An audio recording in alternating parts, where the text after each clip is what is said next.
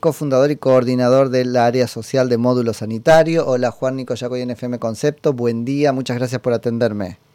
Hola Nico, viva la Pepa. Aquí estamos, aquí estamos, Juan.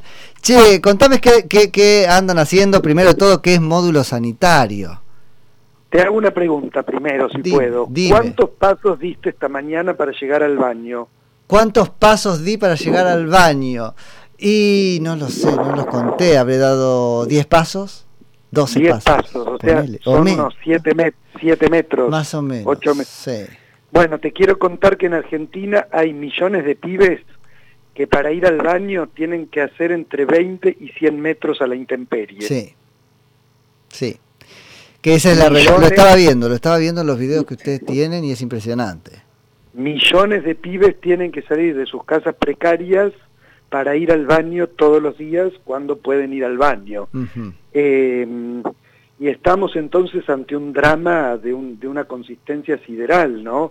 7,5 de cada 10 menores del conurbano del conurbano son pobres. 7,5 de cada 10 datos del INDEC, ¿eh? es oficial, no es que a mí se me ocurrió. Y bueno, entonces estamos con módulo sanitario trabajando para tratar de hacer un aporte concreto, real, visible y concreto en torno a este tema. Módulo Sanitario es una organización de la sociedad civil, una ONG, como dice la gente, que se dedica hace seis años a construir un módulo de baño y cocina en 36 horas a familias que no tienen baño y cocina dentro de sus casas. Es decir, aportan la solución sanitaria, digamos. Exacto, que es una de las cosas más complicadas eh, en el déficit habitacional, porque es lo que se llama el núcleo húmedo. Eso mismo, y que explica este, tanto la, la, cuestión de salud también. Exacto. No sé si tenés presente que el 40% de los casos de diarrea infantil se previene con el lavado de manos. Sí. O sea, si vos tenés un pibe que tiene una diarrea infantil crónica, que se puede morir, por lo tanto, vos lo tenés que internar eh, esa internación al pueblo argentino le cuesta una cantidad de plata, hmm. mucha plata, ¿no? Eh, en infraestructura hospitalaria. Bueno, simplemente con lavarse las manos con agua y jabón, el 40% de esas internaciones se evitaría. Juan, no te quiero poner, este es un programa de política, yo no te voy a poner en ese lugar, pero ah. gran parte del trabajo que, o gran parte de la importancia del trabajo que hacen, creo yo, es visibilizar exponer descarnadamente algo que la política en general oculta, porque viste que se tiene dicho que de la cloaca y de que yo, eh, no nos ocupamos porque no se ve. Exacto, sí, sí, totalmente, o sea, igual yo no tengo problema de hacer política, querría no hacer política partidaria. No, totalmente, yo sé, pero, lo que voy es ¿no? mostrar los efectos este, prácticos de no hacer eso que no se ve, sí se ve. Exacto. Mirá, exacto, claro que se ve, se ve en muertos además. Sí se ve, escúchame, yo en Varela, me acuerdo, yo voy a censar, ¿no? A los barrios los sábados, eh, llevo a visitar, ponerle unas 500 familias, entre Varela, Moreno, José Cepaz, La Matanza y Pilar, bueno, y, y algún partido más, pero básicamente en estos, y me acordaba esta mañana, eh, hace cuatro años, yo censaba por el fondo de Varela, y había una nena divina, rubia, de ojos verdes, una nena lindísima, ¿no? Con los pelos que eran como, como crenchas de caballo, y yo veía que se rascaba. Cuando me acerco veo que esa nena tenía gusanos en la cabeza. Ah, mira. Sí. Yo casi me infarto, la miro a la madre desesperado, yo era inex, inexperto en esa época, y me dice la madre, es que no la puedo bañar. La criatura no se bañaba hacía como dos semanas, era invierno, y claro, la mugre le generaba comezón. La chica se rascaba, rascándose se hirió el cuero cabelludo, las moscas pusieron huevos y la chica tenía gusanos en la cabeza. Entonces, esto, Florencio Varela está a 40 kilómetros del obelisco, no te estoy hablando del África. No. bueno, pero eso es la... No, no es con ánimo de estigmatizar, pero a eso se refiere uno cuando habla de la africanización del conurbano, y hay que traerlo. Porque pasa. Pero sí, Nico, oíme, si 7,5 de cada 10 menores del conurbano son pobres, yo, yo que fui profesor en la universidad, tenía alumnos en económicas, en ingeniería, qué sé yo, yo les decía, miren, supongamos que ustedes son insensibles socialmente, que no les interesa un pito lo social y los pobres. Bueno, piensen dentro de 20 años quién va a laburar en sus empresas. Hmm. Por ejemplo, quién va a pagar sus jubilaciones. Porque ese número que parece frío, 7,5 de cada 10 pibes del conurbano son pobres, es mucho más que un dato frío. Te está diseñando un modelo de país. Pero totalmente. Te habla de las posibilidades de la Argentina, claro. Exacto. Entonces digo, ¿quién va a consumir dentro de 20 años? Pongámonos en capitalismo puro y duro, qué sé yo. ¿Quién va a consumir? ¿Quién va a comprar cosas? ¿Quién va a trabajar en las empresas? Eh, ¿Quién va a pagar los aportes jubilatorios para los que hoy, para que los que hoy tenemos 50 años podamos cobrar una jubilación? O sea, estamos ante un drama de un tamaño sideral. Mientras tanto, los políticos se suben, o los eh, en el Congreso la idea brillante que han tenido es subirse un 40% del sueldo. Sí, total. Entonces, yo quiero que me suban el 40% del sueldo a mí también. Lamentablemente no va a ocurrir. Y entonces, yo digo, eh, por más que necesiten un aumento, supongamos que necesiten un aumento, pero dale, un político vive del timing también. Hmm. De verdad, en este momento, que hay más de 80.000 muertos de coronavirus en el país, hacía falta aumentar un 40% el sueldo? No, es todo, es todo un mensaje. Ni a ellos ni, a los empleados del Congreso. Pero vos traes el coronavirus y eso, Juan, agrava muchísimo la situación, porque lo que vos traes, vamos, es, grave de por sí. Pero ahora te están diciendo la diferencia entre enfermar y no enfermar de coronavirus tiene mucho que ver con que te laves las manos también, igual que con la diarrea. Totalmente. Vos te acordás que el año pasado, cuando en marzo empezó la cuarentena y ahora hay dos instrucciones básicas que yo he escuchado, ¿no? Quédate en tu casa, lavate las manos. Sí, las dos. Nosotros que trabajamos en el tema sabemos que hay cuatro millones de argentinos mm. que no tienen casa. Por lo tanto, la primera orden no la pueden cumplir. Y hay 6 millones de argentinos que no tienen baño. Ayúdame con una precisión técnica, Juan. Eh, a, qué llamas casa en ese sentido? Casa es lo que no sería, lo voy a decir en un lenguaje un poco coloquial, una toldería. Claro. Una casa, una casa digamos que esté... No una casilla, porque eso también es como una cosa... No, no, no, no una casilla de plástico, chapa y cartón, no, eso no cuenta para el INDEC como casa. Una casa tiene que puede ser de madera, de ladrillo, de paneles, de muchas cosas, pero tiene que estar aislada, no tiene que inundarse, tiene que tener un techo, etcétera, etcétera. ¿Y tiene que tener baño? Para contarle el INDEC.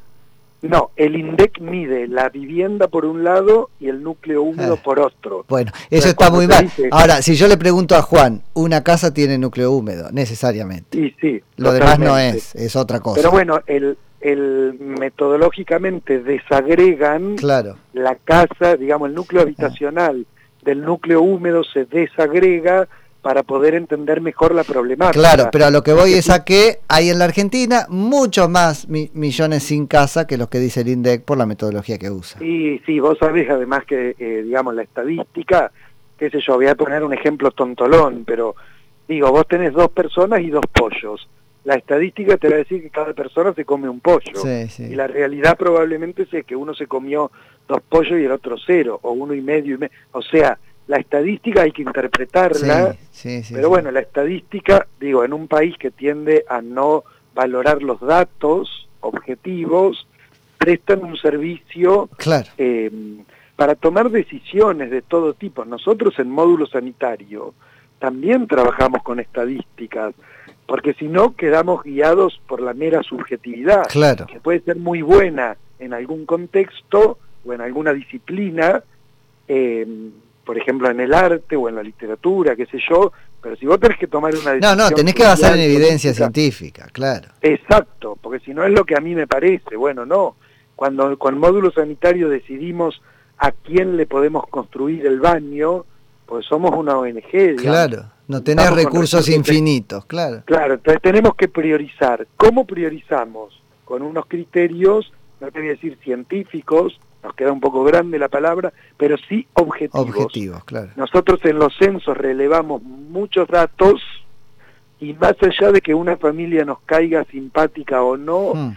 nosotros empezamos construyendo a aquellos cuyas condiciones objetivas sanitarias son más graves. ¿Y entre esas condiciones qué hay? Por ejemplo, el, el, número de miembros de la familia o eso no es variable?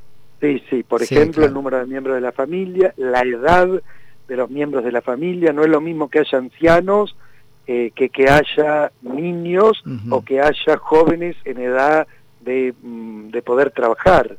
Eh, la discapacidad, por ejemplo, si, el, si hay, digamos, un, una madre y un padre de familia o es una mujer sola a cargo de unos pibes, eh, si tienen baño o no tienen baño, si el baño que tienen está dentro o fuera de la casa, si está fuera a cuántos metros, si tienen un pozo ciego, bueno, yo te iba a preguntar, eh, este, y para hacernos una idea, ¿de, qué dotan a la casa ustedes? ¿Qué es el, módulo este, húmedo o sanitario este, coloquialmente contado? ¿Es un inodoro? Un, ¿Qué es? Nosotros, digamos, eh, tenemos varios modelos de baños, eh, uno que es una solución, digamos, como la más visible, una solución de madera, que es un módulo de mm, un metro y medio por tres, dividido en dos, de un lado tenés el baño, del otro la cocina y se anexa en 36 horas a una vivienda preexistente.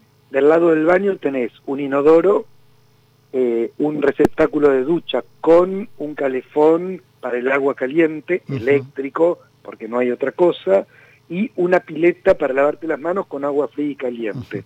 Eléctrico, o sea que tienen que suponer el acceso a la electricidad de esa casa, todavía no, porque por ahí una solución viene por el lado de, de todo esto que es este... Eh, ambiental y qué sé yo, ¿o no? Sí, pero es carísimo. Ah, no, eso te iba a decir, pero para eso se necesita el auspicio de una empresa de estas o algo así. Sí, sí. Entonces todavía la tecnología de, por ejemplo, paneles solares en Argentina es cara, muy cara.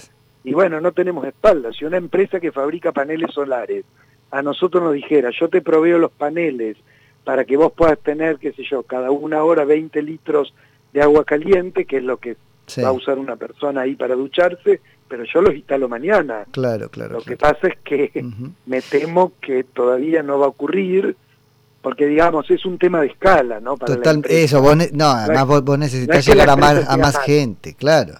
Eh, Juan. perdón, y, del lado de la cocina, una pileta con agua fría y caliente, porque necesitamos que laven las verduras antes de consumirlas y que laven la vajilla después de comer. Bueno, es, decir que, claro, si, yo me empiezo a meter no termina nunca esta charla, pero este quiere decir, Juan, que además tenés que acompañar con una, eh, una tarea de formación, porque tenés que trabajar los hábitos que antes no tenían. Exacto, nosotros construimos baños y trabajamos sobre los hábitos de higiene. Entonces, si yo me encuentro con un pibe que tiene 8 años y nunca vio un cepillo de dientes, hmm porque digamos, en una casa sin baño es un objeto ridículo. Claro, sí. Entonces, yo le tengo que enseñar a ese pibe cómo, cuándo, por qué y para qué. Y entonces, con los nenes lo hacemos de modo eh, lúdico, creamos juegos para que el pibe incorpore el cepillo de dientes, la pasta de dientes y el agua a su higiene cotidiana, y lo hacemos también con los adultos, de un modo más... Em, sí, eh, menos lúdico, menos divertido. Sí, porque los adultos se prestan menos, pero además les explicamos las causas. Sí, eso, te quería decir. Bueno, si tu hijo no se lava los dientes, va a tener estos problemas. Claro, más razonado, le muestran una foto de lo que pasa, digamos. Exacto. que son horribles. Que la, carencia de dientes en los barrios vulnerables es sideral, eh, y bueno, en parte es por el agua contaminada, por el no lavado de dientes y por el consumo de azúcar. Claro. Claro, bueno, claramente. La gente, digo, de, de, mi barrio, qué sé yo, putea que los pobres compran gaseosa, ¿no? Sí. Pero vos sabés por qué compran gaseosa. Porque no tienen canilla. porque el agua está contaminada. Claro. Entonces, la mejor opción es comprar una gaseosa barata, porque si no te vas por el inodoro después. Y en la cabeza de los barrios vulnerables no existe el concepto de gastar plata en agua. O sea, es como tirar la plata. Entonces compran un agua con un gustito. Claro, no saben que el azúcar de esas gaseosas les trae problemas siderales. Pero bueno, ahí ya estás en un problema de alimentación y también hay que hay, que atajarlo, digamos. Exacto, es un combo educativo, digamos, que excede la tarea nuestra, pero nosotros vamos creciendo también con los talleres de, de higiene donde enseñamos hábitos. Este año es un foco de nuestra organización, crecer en el área de higiene. Eh, y bueno, y queremos hacer un aporte para cambiar un poco la suerte y el destino de Juan, millones de personas. necesitan que esto, me estoy quedando sin tiempo, necesitan que de estos, este, que, que los beneficiarios tengan pozo séptico, eso sí. Sí, sí, una, los beneficiarios tienen eh, varias condiciones para recibir el módulo. O sea, no es que llega Papá Noel. Por eso, necesitas eso o conexión a cloaca, pero mínimo eso tiene que La cloaca que no existe, entonces tienen que hacer un pozo ciego, eh, tienen que pagar una parte del módulo. Ajá, eso Creemos en el esfuerzo de la familia, por supuesto que lo pagan en cuotas, bla, lo que sea, pero así se lo podrán apropiar. Sí. sí. Hacen un gran esfuerzo, Nico, eh, porque, digamos, cuando vos vivís de tres asignaciones por hijo, que son 7.500 pesos por mes, o 9.000 por ahí, claro, eh, afrontar el gasto de hacer un pozo ciego que puede costar 15.000 sí, bueno. es mucha plata, pero nosotros nos hemos puesto firmes porque hemos comprobado que módulo que a la, a la familia le costó esfuerzo, módulo que está cuidado. Sí, tal cual. Y módulo que nosotros dimos por compasión